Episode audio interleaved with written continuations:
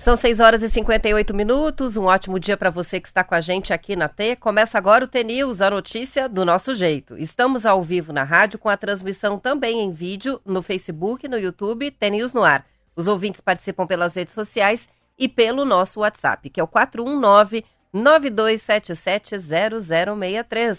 Hoje é segunda-feira, dia 22 de maio de 2023 e o T-News começa já. Bom dia, Marcelo Almeida. Bom dia, Roberta Canetti. Tudo, Tudo bem? Como é que você tá? Tudo bem. Segunda-feira o Marcelo sempre traz um verdadeiro arsenal Nossa, aqui de revistas, tanta coisa jornais. boa. Ozempic. O que, que é Ozempic? Aquele remédio, né, que estão usando para emagrecer. Criado para tratar diabetes, o remédio virou moda para outra coisa. Significa ema... Emagrecimento. Emagrecer. Mas a euforia esconde dois pontos críticos ela precisa ser tomada pelo resto da vida. Ai, meu Deus do céu. Ou a pessoa engorda de novo. E os medicamentos desse tipo têm uma questão mal resolvida envolvendo o risco de câncer. Oxe, Maria, coisa ruim. Essa aqui é muito boa. Rumo a novos hábitos. Vida simples. Vida simples. Com paciência e auto-gentileza é possível criar rotinas que nos colocam no caminho de um viver com mais satisfação e bem-estar. Esses caras praticam yoga. É, é isso aí. Essa que é muito boa, essa eu li. É. A dieta anti-inflamatória, é o que eu estou fazendo, esse negócio da, da comida, mediterrânea. Ciência ou moda? Cardápios com esse apelo são prescritos em consultórios e redes sociais como uma forma para se livrar de doenças, e segundo algumas promessas, inclusive de remédios. Investigamos até que ponto funciona. Então eles falam assim, tipo, vá, vá, mas vá de leve, né? Não vá, não vá muito rápido. Ele fala Você que é isso... a Veja Saúde. É. Aí ele fala uma coisa legal. Ó, o problema é que tem gente com diploma e tudo, inclusive, divulgando e comercializando cardápios como receitas infalíveis para controlar até curar doenças. Profissionais e influenciadores professando que é bobagem tomar as drogas criadas para uma gananciosa indústria farmacêutica, como seus menus, seus suplementos, cursos e vídeos que eles prescrevem não lhe dessem lucros. Entendeu? E pior, para vender o peixe, pobre peixe inocente nessa história, distorcem conceitos achados científicos a fim de pescar clientes loucos para ter um quinhão a mais de saúde. É, porque se a gente tiver a opção de não tomar o remédio químico, a gente prefere não tomar, não é, É, isso? e faz então essa fica fácil diferença de convencer. uma coisa com a outra. né? É, então aí, Muito bem. a força do Gostei via... da capa, né? É, É imita a embalagem de, de um medicamento, né? Onde vai a bolinha Eles é, colocam dos uma maçã. comprimidos, vai lá, um brócolis, uma maçã, um gengibre e um peixe, um salmão, que são alimentos anti-inflamatórios, não é isso? Anti-inflamatórios. vamos lá, vamos que vamos. Bastante coisa. E vamos do quê? Tem Almatê hoje pra gente Sempre. começar a semana? Alma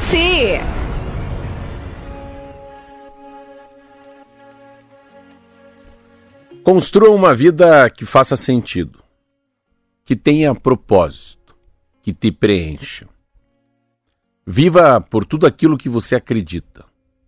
Mantenha-se fiel aos seus valores, aos seus princípios. Honre e orgulhe-se das suas raízes. Não espere ninguém vir te salvar. Não terceirize. De maneira alguma terceirize a sua felicidade. Faça acontecer por você, para você. Daqui a alguns anos, ninguém, ninguém se lembrará de suas escolhas, exceto você mesmo.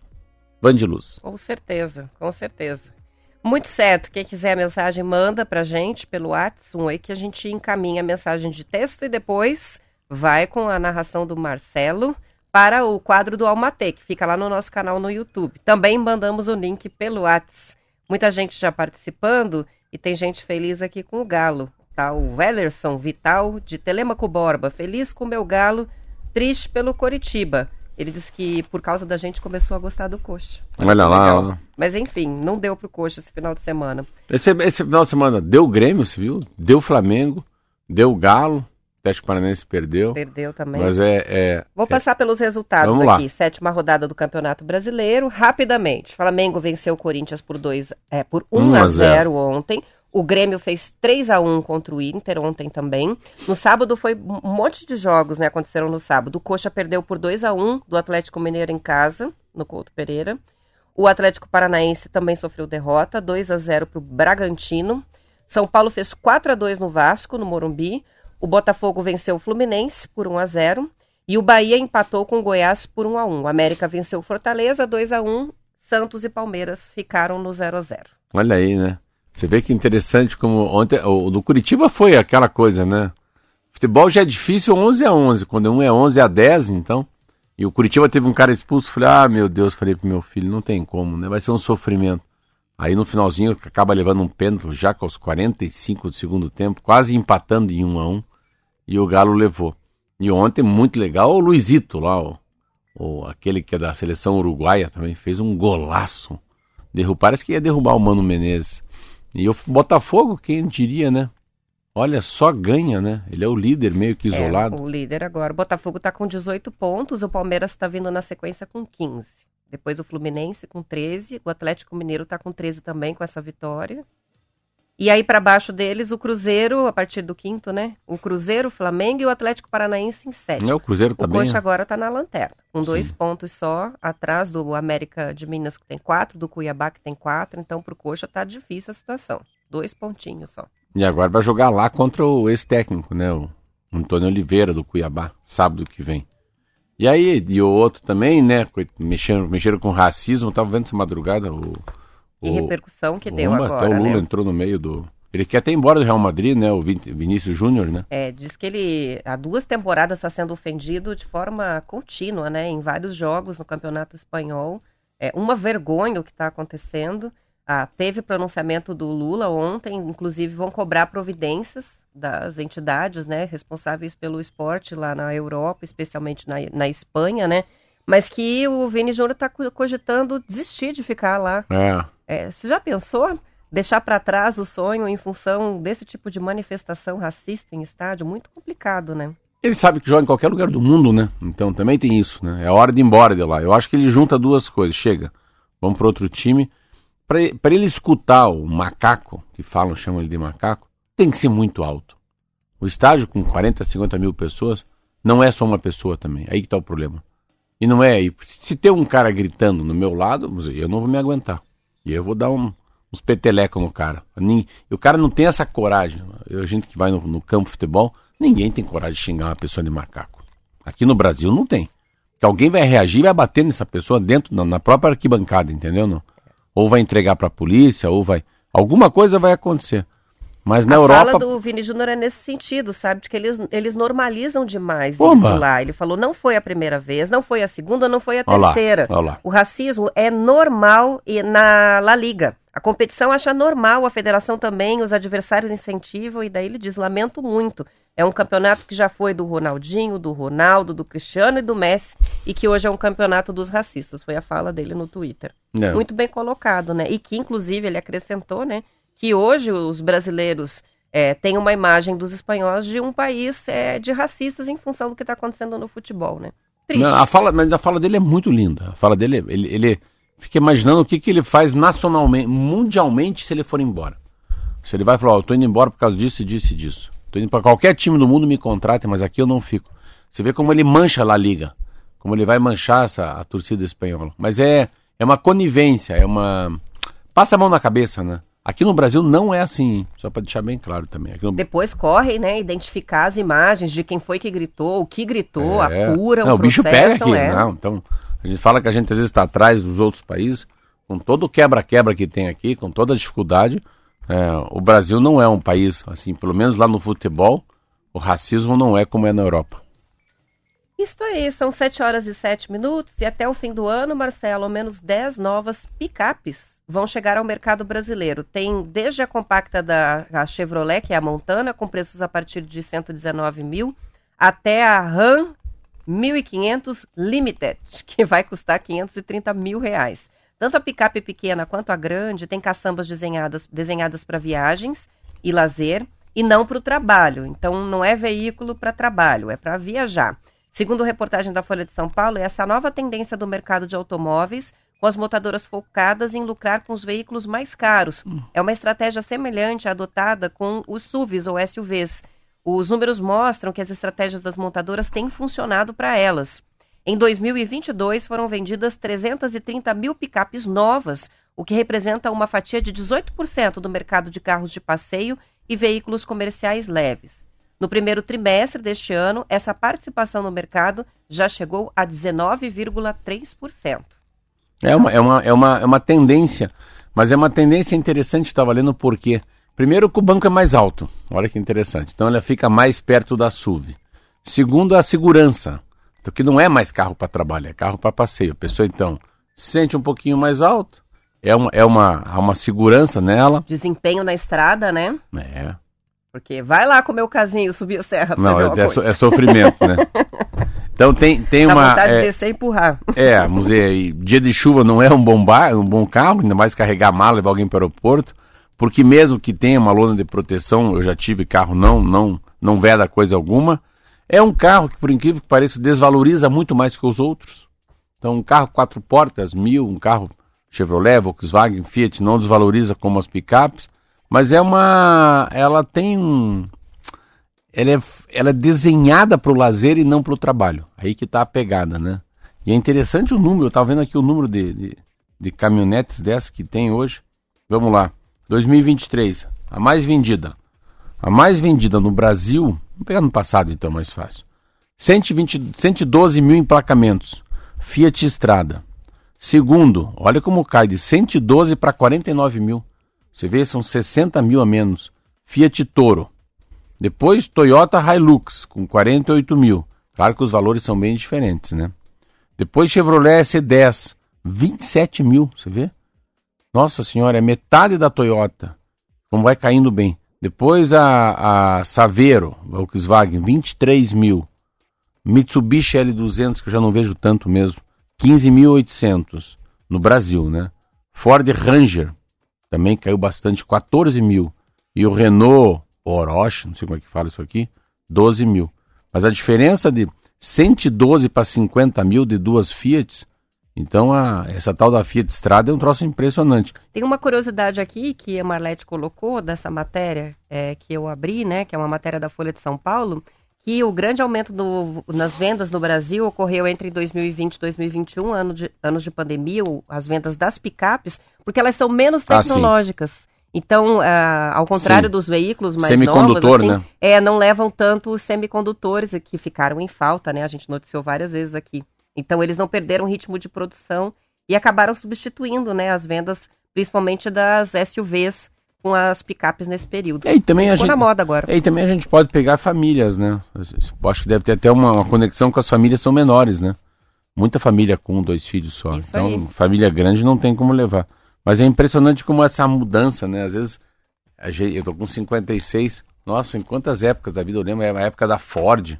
Nossa, todo mundo queria ter um Ford, um Del Rey, um Corcel, um Escort, né? A Ford era assim, ela tinha uma, uma escolha, um cardápio enorme. Agora é Fiat, né? E Fiat ainda caçamba, né? Picape, né? A gente sempre tem a Saveiro, né? Como uma... Na minha cabeça é, é o Volkswagen, que é o melhor. Você vê, o primeiro carro que eu tive, eu não tinha nem, nem 18 anos. Mas como eu era educadinho, meu pai deixava andar ao redor da quadra. A gente morava. Era um Fiat 1050. Picape. Pequenininho também. E também fácil de cuidar, porque ele, ele- é muito... Os carros picapes, eles são muito pouca lataria, né? Assim, eles são diferentes. Claro, mas o que me impressionou é esse touro aqui. E esse Fiat Toro aqui, ele é caro pra caramba. Tava vendo uma matéria deles, porque ele é diesel também, né? Então é um carro caríssimo, né? Caríssimo mesmo. E a, e a gente vê assim, Toyota Hilux também, eu achei que era muito mais vendido. E esse ano continua igual, olha que interessante. Primeiro é lugar no, em 23 é Fiat Strada, depois Fiat Toro, depois Toyota, S10 também. Meu Deus, com S10 fica- perdeu o espaço. S10 e a Saveiro Volkswagen. A menos vendida esse ano aqui, que está escrito errado, é a S10. Então, como perdeu espaço a Chevrolet e o teu carro, né? Ford perdeu muito. O Ford, né? É. O fechamento das fábricas aqui. Você pega uma cidade como Curitiba, que tem muito táxi, você vê como os carros japoneses já invadiram também os carros de, né, os carros de táxi, né? Você pega aí Nissan, como tem Toyota, né? E dão menos manutenção, é fato, né? São melhores os carros japoneses. Minha mãe que sempre fala isso. Ela falou, não Deus. compro outro tipo, Eu só carro falo, japonês. Nossa, o japonês não estraga, né? Isso aí. Vamos que vamos? Vamos que vamos, intervalo, a gente já volta.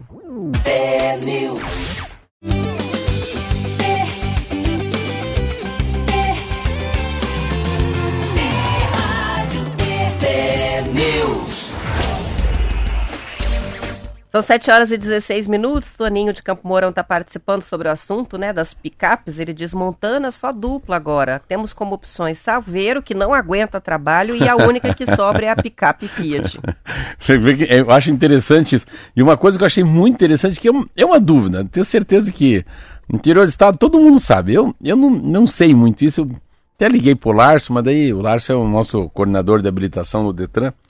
Mas eu queria entender por que, que os carros usam por que esses caras colocam, né, aquele. atrás aquela. É o nome daquilo? Parece que você vai bater o carro para carregar a lancha. Engate. Hum. Olha que interessante. Olha o que eles falam.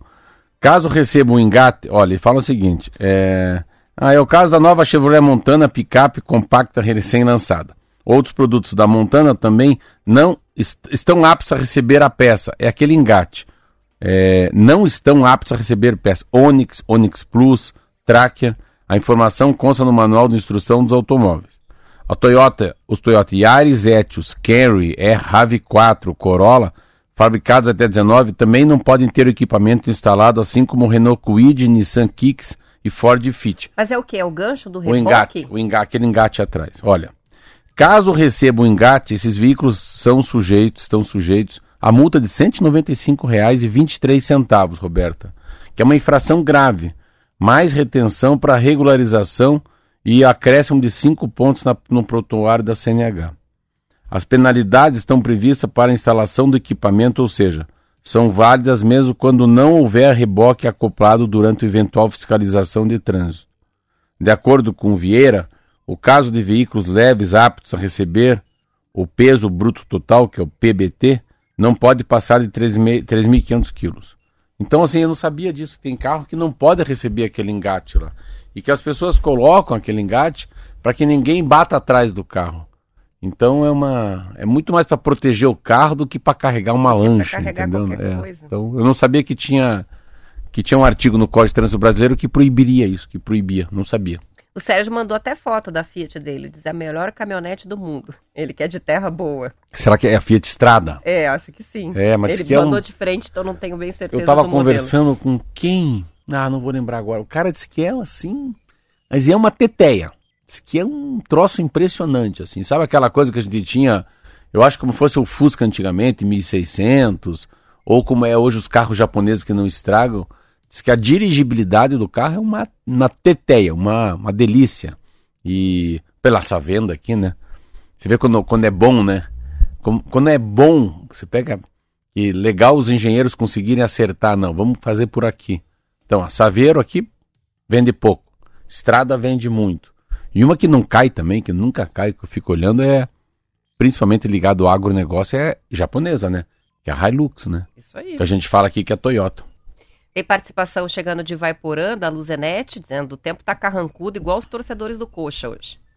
Você sabe, você sabe que... É, Aqui não. É, é, não, é assim, é, é, parece um time que a gente sabe que no final vai dar errado. Assim. Eu tava lá com meu filho vendo, aí o cara faz uma falta, faz a segunda falta.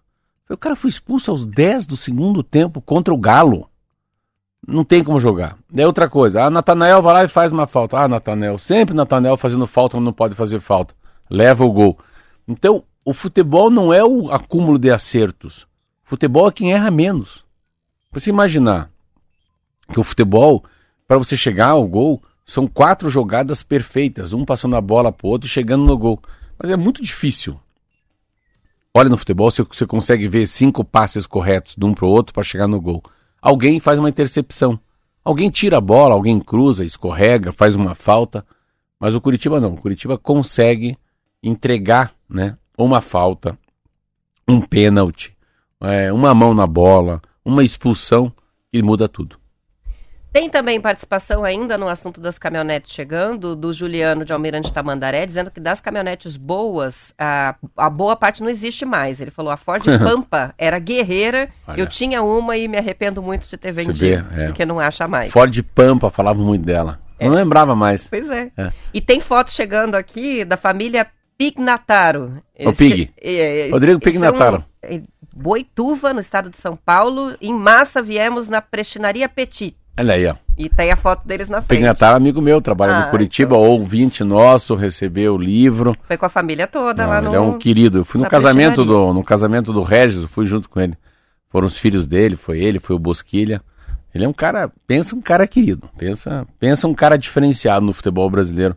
E por mais de 10 anos trabalhando no São Paulo, e é muito legal falar com ele que a visão que ele tem do futebol, né, a visão que ele tem do jogador, e ele tem uma coisa no futebol brasileiro. O Pignataro, ele, ele, é um entendido, ele é um entendido de gente. Ele tem essa capacidade de empatia, de entender o jogador, que é muito legal. Legal. E para fechar, antes de ir para a próxima, o Ramura, hum. o Adriano Ramura, nos escreveu, ele que é de Mariluz, contando pra gente que ontem foi o aniversário da Vandiluz. Olha aí, ó. Olha que legal. E daí até fui no Instagram, ele falou, eu acho que era o aniversário dela. E era sim, porque ela mesma postou uma foto falando que estava celebrando mais uma volta ao sol. Que maravilha. Que legal, né? Parabéns, Vandiluz. Parabéns que os pais dela estão aqui no Paraná ouvindo, né? É, muito legal.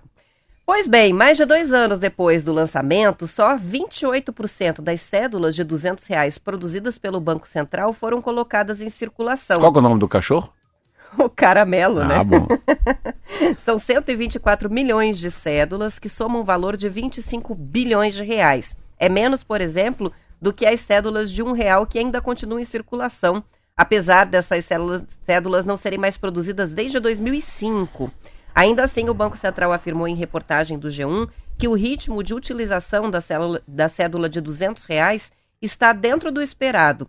Ao todo foram produzidas 450 milhões de notas de 200 reais, com custo de 146 milhões de reais. O lançamento foi lá em 2020. À época, o Banco Central justificou a decisão, afirmando que os brasileiros estavam guardando mais dinheiro em casa por causa da pandemia e que beneficiários que receberam em espécie o benefício do auxílio emergencial não devolveram o dinheiro à rede bancária como previsto. Desde então, não houve mais produção e as cédulas ainda são não, é, ainda não colocadas em circulação estão guardadas no Banco Central. Ah, eu, eu ah, só vi uma Deus vez. Do céu. Meu Deus do céu, eu, eu não entendo nada de Banco Central, mas pelo amor de Deus. Pode, pode ser uma criança de 3 anos que ela vai responder essa pergunta. Você tem 450 milhões de notas, 25%, né? Está em circulação. Então pensa, 450 milhões de notas. Esquece que o valor é 200 reais. 25% está tá em circulação. 75% está na casa do, do Pato Donald, lá do, né? Tá guardado em algum lugar o dinheiro. Por quê? Primeiro que o Pix veio muito forte. Isso é um dos motivos, não é possível, né? Pix é um negócio fortíssimo hoje. A gente Segundo, não estava usando achar que as pessoas, agora, as então? pessoas estão com esse dinheiro em casa, é óbvio que não. Ninguém não guarda tá. 200 em casa e todo mundo está quebrado. Eu não consigo entender isso.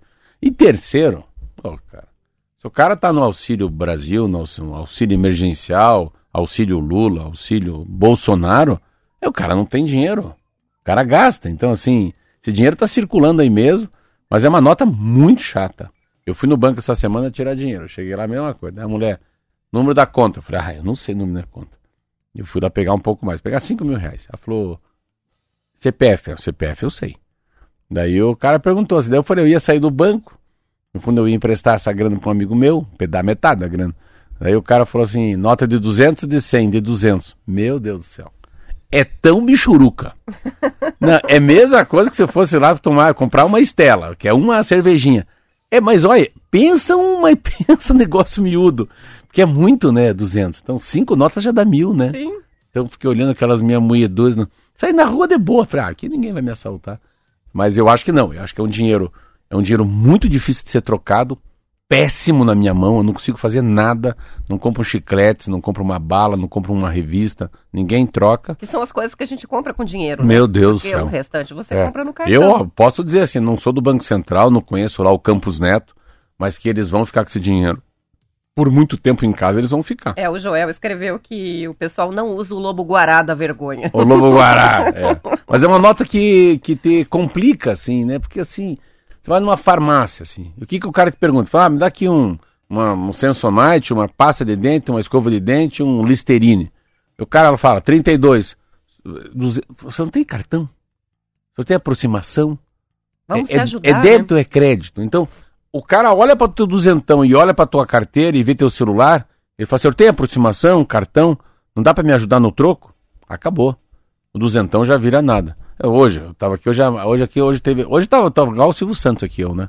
Hoje ela fez um bolo de banana maravilhoso aqui.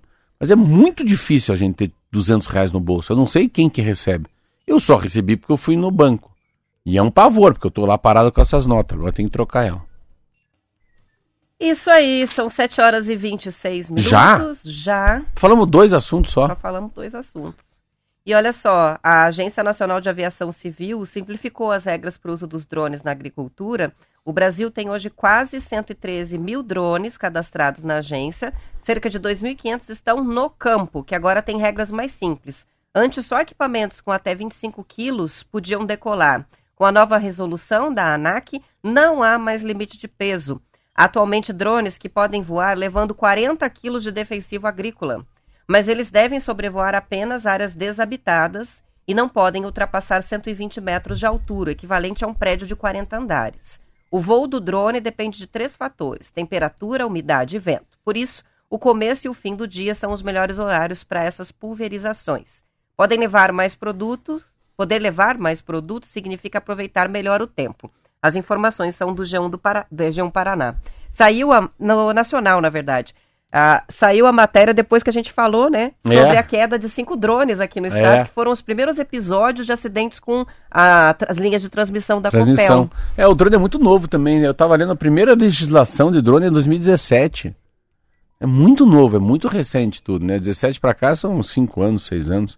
Então é muito pouco, muito pouco mesmo. E a outra coisa que eu achei interessante é, é, é que eles também, eles têm uma, a- eles aumentaram o peso, né? A grande diferença é que quando podia carregar, eu tava vendo aqui, ó. Drone para uso comercial são divididos em três categorias, Roberta, conforme o peso. De, de 250 gramas a 25 quilos, de 25 a 150, a gente estava falando de 75 quilos, e drone superior a 150 quilos. O que, que é? São os drones agora são drones profissionais. No fundo, você sai de um amadorismo para profissionalismo, né? E principalmente na, no mundo do agronegócio. Mas eu vi ontem na televisão, que, que eu estava vendo? A Miriam Leitão, eu estava vendo, não sei o que, que era aquilo. Acho que é um programa que ela fez em 2017, eu acho. E ela estava lá no, no Nordeste. E falando, e daí ela estava falando com algumas mulheres que plantam mamão numa região. E o que, que acontece? Quando o drone joga esse, esse veneno muito alto, conforme o vento vai lá para a terra dela. E daí os pingos de, desse, dessa pulverização, desse veneno, acabam matando todo o mamão dela. Então pensa como deve ser importante também ficar pensando nos ventos, né? Na altura. Para não se- contaminar a lavoura do vizinho. Tem gente que quer produzir sem Orgânico. defensivo. E aí? como é que faz? Pois é, É. difícil, né? Mas é um assunto, assim. Eu acho que é um assunto e mais do que isso. Eu, se tivesse meio desempregado, meio assim, mais novo, eu ia pular nesse assunto. Deve ser, deve ter um campo enorme de emprego. Até para reforma de, né, o conserto, manutenção do drone, né, importação do drone. Pensa o que tem de, de coisa legal, né? Fiquei lembrando da, da mulher que virou mestre em operação de drones. Nossa senhora, meu Deus do céu. Virou uma super profissão, É, né? Antes é. era só uma brincadeira mesmo. Virou professora da PUC, né? Pois é. É, não é brincadeira. Mas esse é um assunto legal. É um assunto legal para quem está pensando, o que, que eu vou fazer da vida. Se especializar nisso, né? Procurar um curso disso, né? Imaginou fazer uma faculdade sobre drone? Ou uma olha só- especialização? Olha só o que, que o, o nosso ouvinte está contando aqui, o Borges. Ele diz assim: é, o, o drone, eu tenho dois drones, os dois são registrados, Olha. ah, homologados pela Anatel, tudo certinho. Mas tem muita gente com drone voando é, que não é cadastrada, sequer Olha aí, está cadastrada. Ele falou: o cara faz voos é, lindos demais, mas irregulares, que oferecem risco para as pessoas. A nossa legislação é bem criteriosa, mas tem todo mundo tá É. respeitando. É. Então, Andar, andar aí. na rua sem emplacamento, mais ou menos, né? Isso aí. Vamos que vamos? Vamos que vamos. São 7, sete horas e 29 minutos. A gente vai fazer o intervalo. Na volta tem o noticiário da sua região e a gente volta para a parte do Paraná. Se não, vamos continuar com você. Uma boa segunda-feira e até amanhã. Tchau, até amanhã.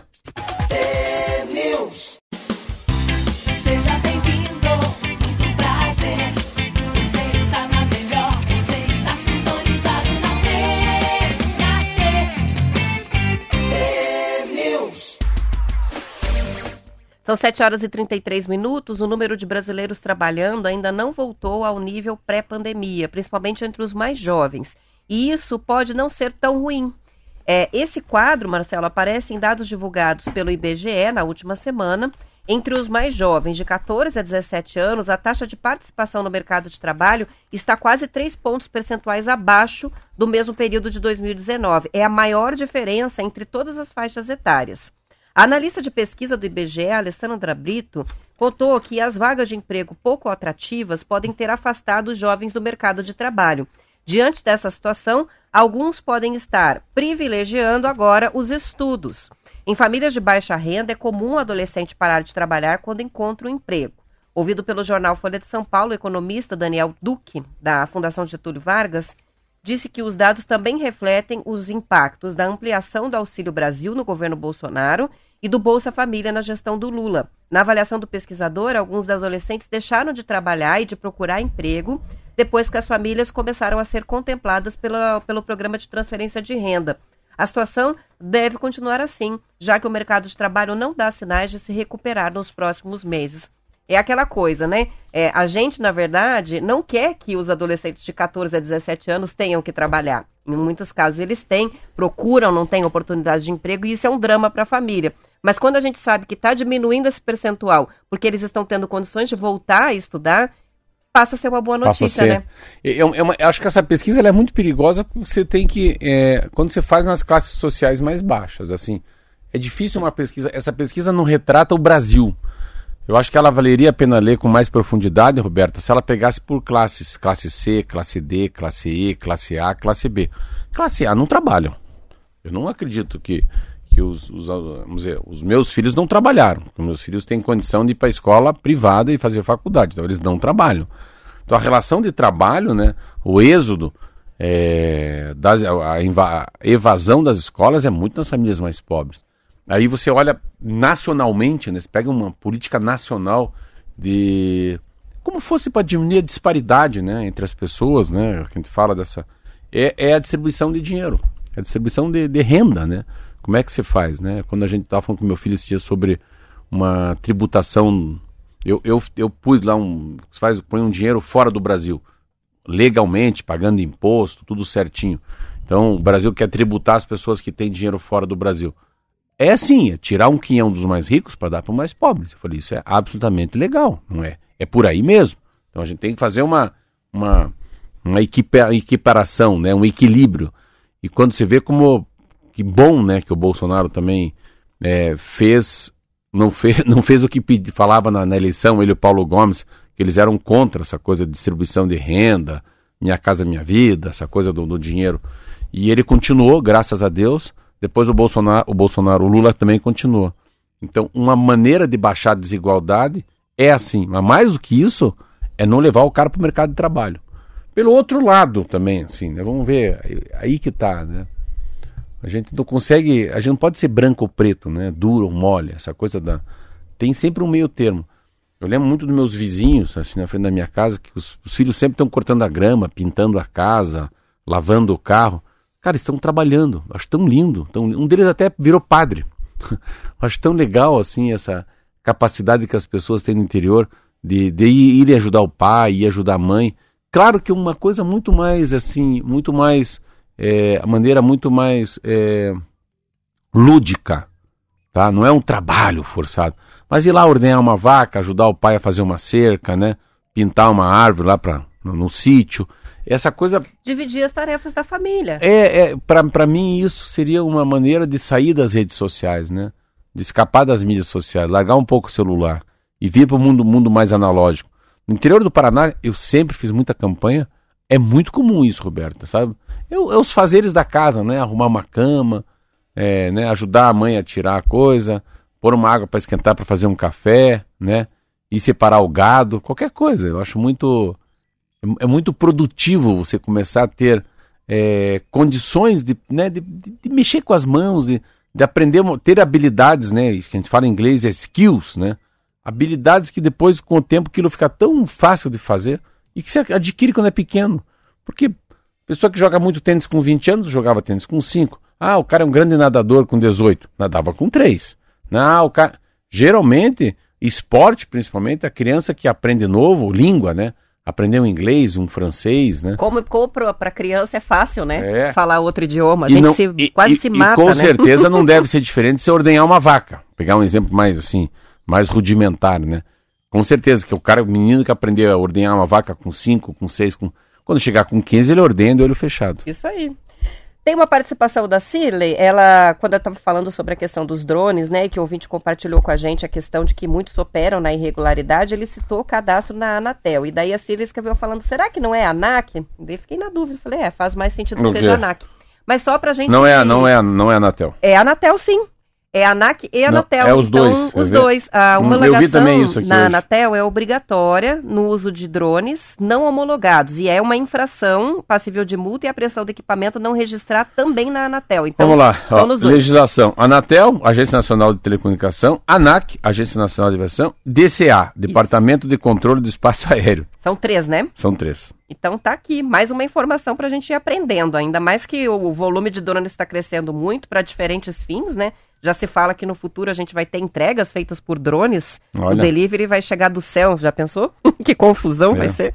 Enfim, então tá aí. Três registros que são necessários para operar drone. Tem que fazer o cadastro em todos, senão dá multa.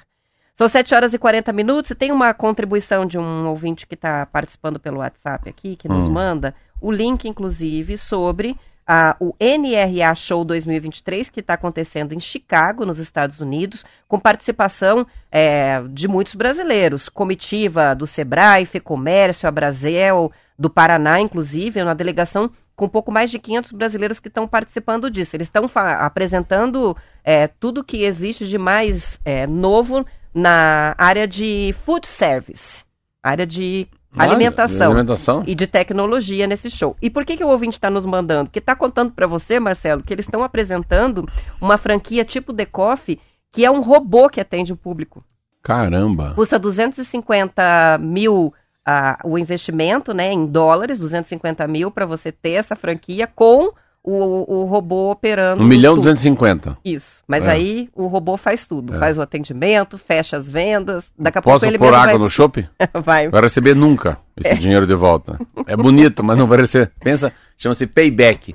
Em quantos meses, em quantos anos o, o, o cidadão que põe, né, 250 mil dólares, que é 1 milhão e 250 mil reais, vai receber esse dinheiro? 15 anos, sei lá, 12 anos. Então é, é coisa que não vai. Mas é- qual o nome da, da- dessa feira? É, é, a feira. É, A, é letra. a feira se chama NRA Show. É, eu, acho É que é eu, eu acho que é a maior, é a maior feira do mundo, essa feira. É uma das maiores do mundo. E a marca que está apresentando esse serviço de barista robô não é só a parte da venda, faz o café também. É My App Café. É o barista robô. É, mas não dá, não dá. Então, é, É. 250 mil dólares de Cara, se o investimento. cara, olha, se o cara parar na, na estrada do, do Paraná aqui, conseguir alugar um negócio bem, bem, mas bem michuruca, de madeira, ele sair de manhã cedo e colocar daqui a mil metros tem um coadinho, daqui a 800 metros um pão de queijo feito pela avó, daqui a 700 metros venha um banheiro limpo e de- bem higienizado, com álcool gel, sabonete da L'Occitane, cara, vai chover de gente, por quê? Porque as pessoas querem ser atendido com alguém que olha, te dá bom dia, Com certeza. né? Vai- daí você pega na tua frente, agora é rariô, né? Pega lá e já coa, né, o café na tua frente, passa o cafezinho. Você espera mais dois minutinhos só. Dois minutinhos que vai ser um pão de queijo, mas assim, maravilhoso pra senhora. A senhora senta que eu já levo. Faz fila. No robô não vai. Não vai, né? Não vai, Já né? é difícil só na portinha para algumas pessoas É, acertar o tablet é. lá e fazer o pedido. no robô não vai, né? Eu tava ontem conversando com uma mulher, eu adoro aqui. Por que, que a senhora adora? Adoro porque não tem QR Code. Ah, mas como é bom esse cardápio, a gente lê aqui. É, eu, É, eu sou super crítica do. Eu acho que já deu Então, com esse QR Code. não, mas Era a assim, época da é, pandemia, eu não adoro o entendia, QR né? Code. Mas é Daí eu falei assim, vamos, vamos diminuir esse, esse álcool gel aqui na mesa. Isso mesmo. tu- Álcool gel, essa coisa já acabou. Quem quiser álcool gel, põe um pequenininho. O que mais que ela tava falando? precisa ser um ah, desse daí tamanho. eu falei pra ela assim, é, todo mundo quer que eu ganhe, que a gente venda mais pães, né, via iFood. Seu Marcelo, eu não vou ficar tranquilo, ela falava, não vou ficar tranquilo de ver um monte de motoqueiro entrando. Nada contra, meus netos, todo mundo tem moto, anda de capacete, mas eu não quero misturar comida com moto. Olha que achei tão bonito assim, misturar comida com moto. Com moto? Daí eu falei pra ela, você vê, é muito delicado fazer um coração de amêndoa, né? Ele é recheado. Vai que, né, numa lombada o bichão velho vira, né, de cabeça pra cima, né, com as pernas pra cima, cabeça pra baixo. Chega na casa da pessoa, tudo, né, parece que foi pisoteado. Então, você vê como essas coisas... Eu tava vendo uma coisa que é interessante, né? O pessoal que é barista, que faz café, você vê, olha que coisa simples. Eles pediram lá na padaria para comprar uma, uma xícara com a boca maior. Pra fazer a arte, né? Com leite, né? Ah, pra fazer o desenho em cima, o desenho. né? Pra fazer o cisne, o coração. Quando a boca é pequena, não faz. Com a boca grande, faz. Só que nós compramos, acho que errado.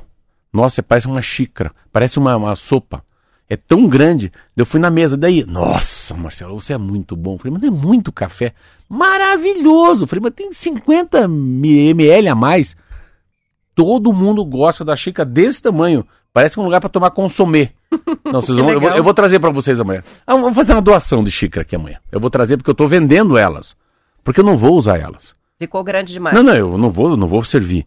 Porque daí eu, que eu tô sentindo que tem que pôr muito leite.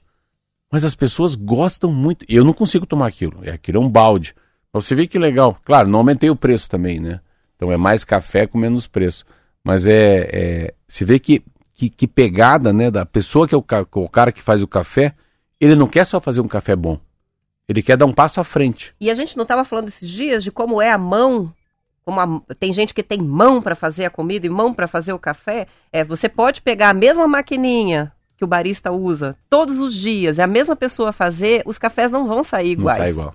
Então você faz a mesma coisa, gira o mesmo tanto e num dia sai, no outro dia não sai. Então também é difícil imaginar que um robô vai conseguir fazer um Ah, café. é, É, um é. talento saber fazer o café, né? É, é. Então eu também Não, não, e gosto tem, muito e não tem da ideia. voltando, tá voltando. Vocês, um amigo meu falou assim: vamos lá perto do Alphaville. Vai ter um Alphaville, acho que Campo Largo. Não sei, algumas coisas de Ville, Alphaville, Ecoville, mas é coisa do- de gente chique. E vai ter nessa região aí que vai pra Campo Largo. Não sei se é Campo Largo, Rebouço. Daí ele falou, Marcelo, mas tá a dois quilômetros de chegar nesse lugar que vai ser uma, umas residências de alto padrão, tem uma casa de madeira para alugar. E ali, sábado domingo, passeia muita bicicleta, vai fazer. Vamos fazer uma pequena prestinaria, mas roots de madeira, raiz, só café com leite, misto quente. E daí, com o passar do tempo, imagine, vai chegando o asfalto, daí ela vira uma prestinaria de verdade. Mas daí já tem também um conjunto, né? Tem umas residências mais caras, então assim, há um retorno muito forte, Roberta, muito forte. As pessoas que perceberem isso, você que está me ouvindo, você que está desempregado, você que está com uma ideia, é, saia um pouco do mundo da startup. Saia um pouco da ligação das mídias sociais, vá para o marketing mais tradicional, volte um pouco para um mundo de 10 anos atrás, porque há uma sensação que a gente está meio cansado. A gente está cansado do robô. Você vê uma matéria que se, se trouxe, quanta coisa a gente vem falando daí. Quanta coisa que abriu.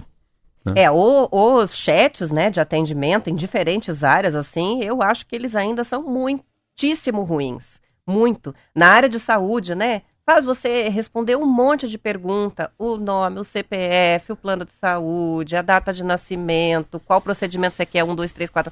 E no fim das contas não resolve. Às vezes o que É. você precisa não tá ali e você É. fica conversando com aquele robô e é muito cansativo. Eu acho que é bem limitado o uso É. é, do robô hoje ainda no atendimento. O que as pessoas precisam é de uma outra pessoa do outro lado para resolver, Sim. não é? E é Irrita. É, irrita. E eu acho que o mercado está aumentando. Eu acho que tem um espaço para qualquer área desse olhar humano. Pode ser na, na gastronomia, pode ser na, na medicina, pode ser na aviação, pode ser no turismo, pode ser no, no- na, na prestação, qualquer coisa. Acho que ainda é um retorno muito grande depois que a Organização Mundial da Saúde falou que a pandemia acabou. Eu, se fosse, tivesse 20 anos de idade, pouco dinheiro no bolso, eu ia para o lado mais tradicional. E olha essa aqui, o dono da grife italiana Prada, o Patrizio Bertelli, Ah, eu li, comprou uma banca. comprou uma banca de jornal Ah, na cidade dele, a Arezzo, para evitar que a banca fechasse. E ele virou notícia no mundo inteiro. A banca fica no centro da cidade italiana, pertencia a Piero Scartoni, de 91 anos, que desde 53 se levantava às 5 da manhã todos os dias para o trabalho. Ele contou que o milionário que comprou a banca era um cliente especial que comprava muitos jornais e revistas e que se tornou uma das pessoas mais ricas da Itália. O jornaleiro também contou que todas as bancas de Arezzo estão à venda, mas ninguém quer comprar porque é um trabalho cansativo e que não vale mais a pena. A Itália perde cerca de mil bancas de jornais a cada ano. Muitas cidades pequenas não têm mais nenhum local que venda revistas e jornais. Quanto ao empresário Patrício Bertelli, ele já havia comprado outros estabelecimentos históricos da cidade de Arezzo para mantê-los funcionando, como um restaurante que foi aberto em 1920 e um café do século XIX. A reportagem é do Globo. É muito legal. Legal, né? Não, é não deixar. No fundo, ele está resgatando a história, né? É muito legal quem tem o dinheiro e sabe como É, ajudar o, é a o- importância. cidade de alguma maneira com aquele Claro, dinheiro. eu sempre é? falo, eu, banca em Curitiba, banca de verdade, tem três, quatro bancas, assim, que você pode comprar uma revista inglesa, você pode comprar um, né, um HQ lá, um, é, como é que fala? Quadrinho, é, é Gibi. mangá, gibi. Então, tem quatro, assim, que você pode comprar desde a Folha de São Paulo até uma, um paieiro, exemplo, né, uma revista Saúde, Uma palavra ou cruzada. uma palavra cruzada, ou um livro do Laurentino Gomes. Tem mistura livro com pouca comida, né? Mas tem lá uma castanha de caju, uns chicletes. Daí eu sempre falo na banca que eu vou, que é a banca do Alex, lá na, na rua Bom Jesus, perto do Ipuc, no Cabral. Pelo amor de Deus, cara, se for vai virar farmácia, me avisa que eu compro. A gente não pode perder isso Chega aqui. farmácia. Só que vai muita gente lá, é uma banca de verdade, né? Mas essas bancas de rua, né? É interessante como é uma decadência mundial, né? Você pega aí, ó. Ela acabou de falar. São mil bancas que são né, fechadas, Fechadas por ano por na ano. Itália. Então é. Mas é, é, é a, é a capacidade de leitura. Aí é a modernidade, né? A internet, o celular, o smartphone, o iPad, isso aí derrubaram. Não tem jeito, né?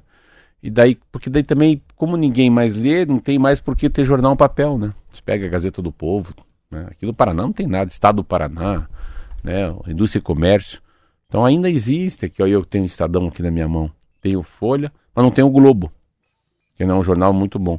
Então, esse que eu acho um papel errado das escolas. Eles deveriam a gente falou isso aqui com o Gustavo Segui, de uma maneira mais, assim, mais lúdica, mais gostosa, mais simples.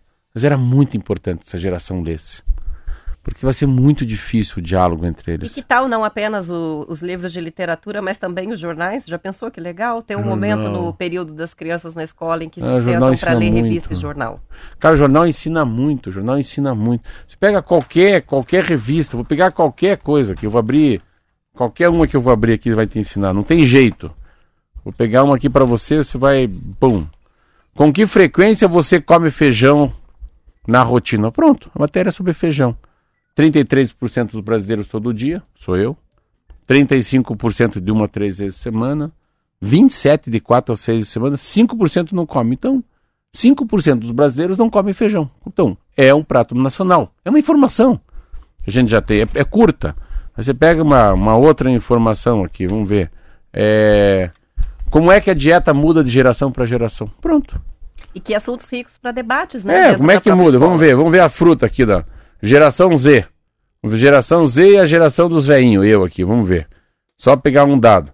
Ingere alimentos integrais, ok. Alimento de pizza, hambúrguer e cachorro quente. geração Z 41%. Os da minha idade 19%. Ah, óbvio, né? Então qualquer coisa pega. Quem tem que dosar ah, sal, tem que dosar até se a pressão for normal. Então a diferença do sódio pro sal ou não, por dentro do chocolate. Produto alternativo chega ao mercado para atender demanda crescente. Então, como é que você faz chocolate com leite não é da vaca? Então, agora eles conseguiram fazer um chocolate que é perfeito, que é daquela linha linha. Acaba de chegar no mercado, uma informação. Ah, se quem come muito sal acontece o quê? Então, qualquer informação. Ah, futuro da cardiologia. Qualquer informação, o cara fala, cara, não sabia que sódio é sódio, sal é sal. Não sabia que tem chocolate feito com, com leite que não é leite mais de gado. Informações bem úteis, né? Vamos? Isso aí, vamos pro intervalo, a gente já volta.